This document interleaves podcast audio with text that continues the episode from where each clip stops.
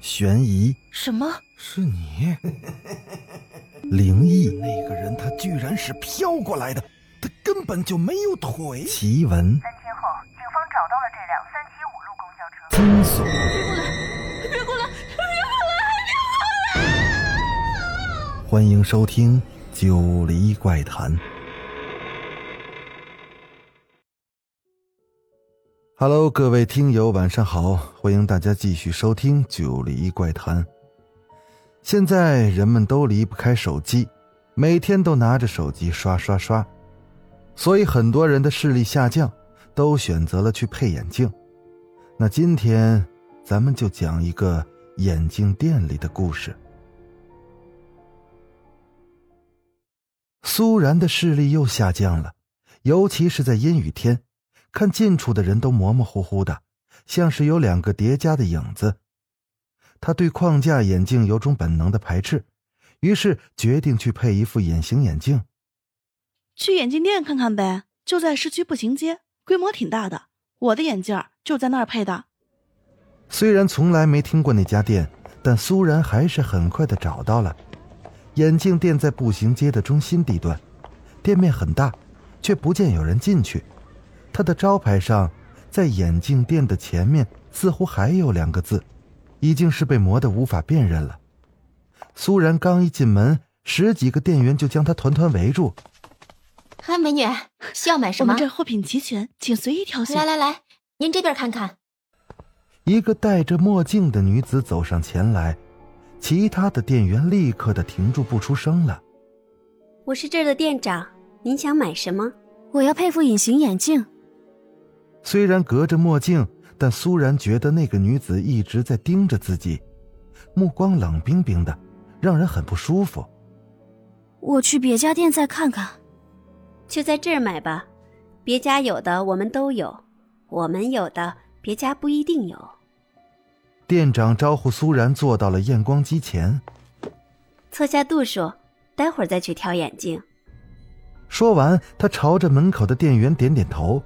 那店员立刻关上了门，整个眼镜店安静下来，所有的人都盯着苏然，眼神诡异。为什么要关门？你们想干什么？啊，这是本店的惯例，创造安静的环境，就能更准确的测量度数。你要戴墨镜给我测？苏然看着他坐到机器的另一边，费力的把眼睛凑到了小孔前。习惯了，戴着比不戴看得清楚。你的眼角膜损伤过？哦，以前不小心被玻璃划伤过，但是已经好了。测完了度数以后，店长挑选了一款隐形眼镜。虽然苏然再三的强调要买贵的，但店长坚持要他拿这款。你的眼睛就适合这副，戴上绝对舒服。苏然买下了这副眼镜。戴上之后，视线果然变得清晰起来。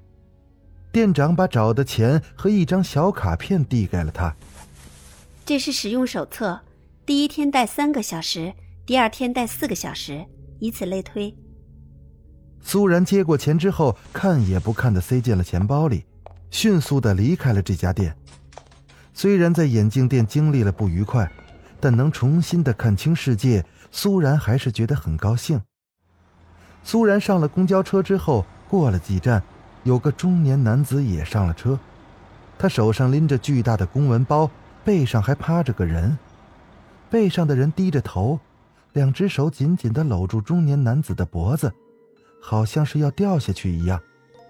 奇怪的是，虽然看见中年男子背着人，可其他乘客丝毫没有让座的意思，而男子本人。竟也浑然不觉。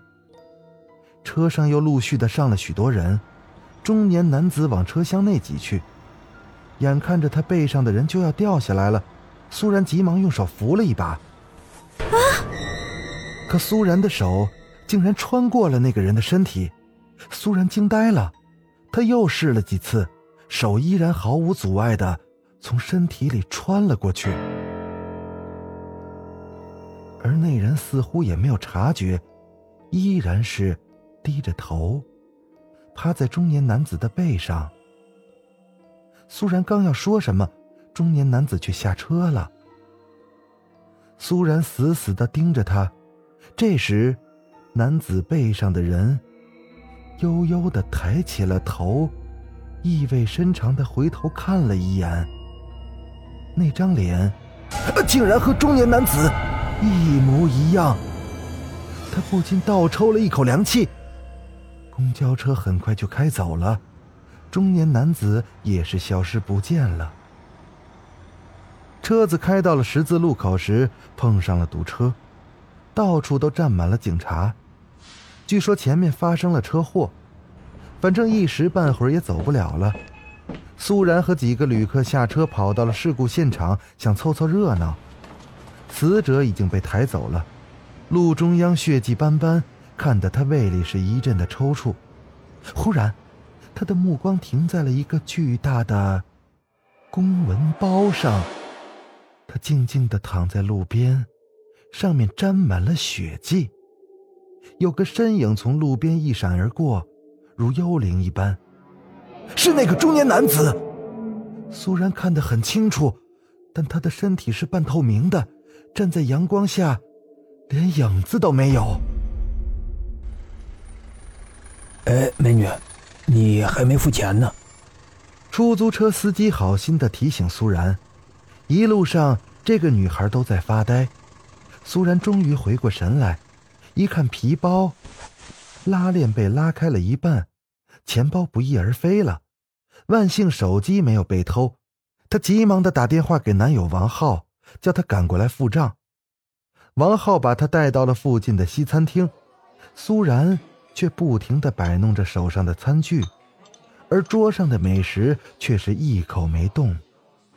发什么呆呢？你不是最爱吃这个东西吗？今天怎么跟变了个人似的？王浩，你说人有魂魄吗？怎么突然问起这个了？怎么着？逛街受刺激了？今天在公交车上，我看见一个男人背上还背着另一个他。但背上的他是透明的，也没有影子。你讲了这么多，我是一句都没听明白。什么男人？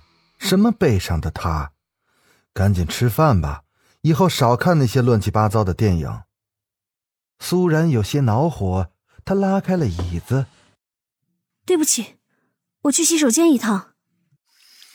冷水冲了一下脸，苏然觉得清醒了很多。难怪王浩会不相信，如果不是亲眼所见，有人来和他讲这些鬼呀神的东西，他也会认为那个人是疯子。洗手间的门口有个高挑的女人一直站在门边。苏然走了过去，麻烦让一下，我要出去。那高挑的女人却一动不动，依然是堵在门口。对不起，我要过去，请让开。苏然加大了声音，用手推开门口的人，可又从身体里穿了过去。苏然赶紧的朝外看去，洗手间外的镜子前，有个高挑的女人正在仔细的描画着口红，而在洗手间的门口，另一个他呆呆的站着，像一具站立的尸体。王浩，快走！我要离开这儿。你发什么神经？我又看到了那个东西，它就在洗手间。咱们快走，立刻马上。苏然不知道如何向王浩解释刚才看到的一切。他环顾四周，其他顾客身边竟然也有着同样的身影。他们大多都立于墙边，有的蹲在地上，衣着、身材、脸庞和正在用餐的人是一模一样。却完全没有了活人的生气。服务生端着盘子在餐厅里来回的走动，脚毫无阻碍的从他们的身体里穿过。啊！顾客们停了下来，迷惑的看着这个发疯的女孩。那些身影也都抬起头来，板着脸，盯着苏然，接着朝他靠近。慢慢的把他困在了一个圈里，他们走得很慢，很轻，一点声响都没有。苏然扯住了王浩的袖子，拽着他就向外跑去。苏然，你是不是疯了？刚，刚才我看见好多鬼站在那儿，好恐怖！简直是无理取闹！我要回去了，今天不送你了，你自己回宿舍吧。你相信我，我真的不是在耍你。刚才我的确看见了那些东西。他们站在那儿，朝我扑过来。你，王浩还想说什么，却听到了巨大的爆炸声，餐厅方向升起了滚滚的浓烟。西餐厅爆炸了。苏然累极了，回到了宿舍后，连衣服都没脱，直接就倒在了床上。倪贝贝坐在梳妆台前敷着面膜。嗯，买到眼镜了。嗯，买了。天，我居然忘记取下来了。经倪贝贝这么一提醒，苏然才想起隐形眼镜还没有取出来。隐形眼镜可真奇妙，这样小小的一片，就能让人重新看清世界。摘下眼镜后，他看着手里那薄薄的塑胶软片。由于佩戴的时间过久，苏然觉得眼睛有些发涩，对着镜子一照，瞳孔周围布满了红血丝，很是恐怖。它不仅能帮你看清世界，还能看到其他东西。倪贝贝莫名其妙的说了这么一句，苏然的心头一紧，看见其他东西？难道看见那些影子是因为戴了隐形眼镜？这时。他的手机突然响了起来，是苏然的爸爸打来的电话。然然，最近过得怎么样啊？钱够不够用啊？啊，够用。爸，你明天来学校看看我好吗？咱们好久都没见面了。对不起啊，然然，爸爸明天要出差，去看笔生意。父女两个都沉默了。在苏然的记忆里，爸爸总是在出差，总是有着生意要谈。虽然家境优越，可他一点都不觉得快乐。没什么事，我就挂电话了。时候不早了，你也早点睡。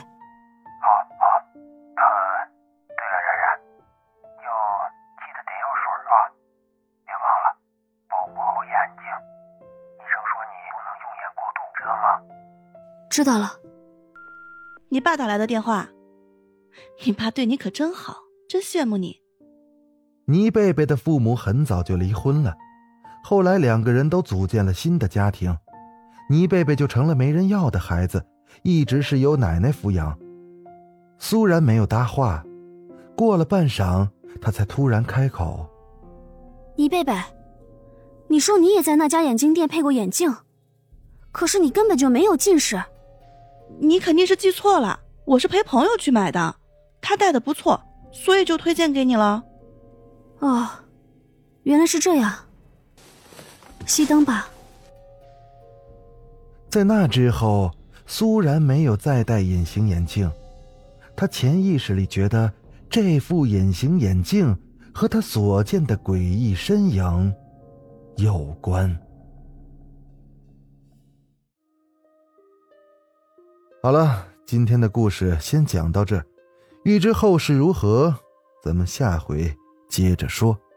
我是主播九黎香柳，咱们下集再见。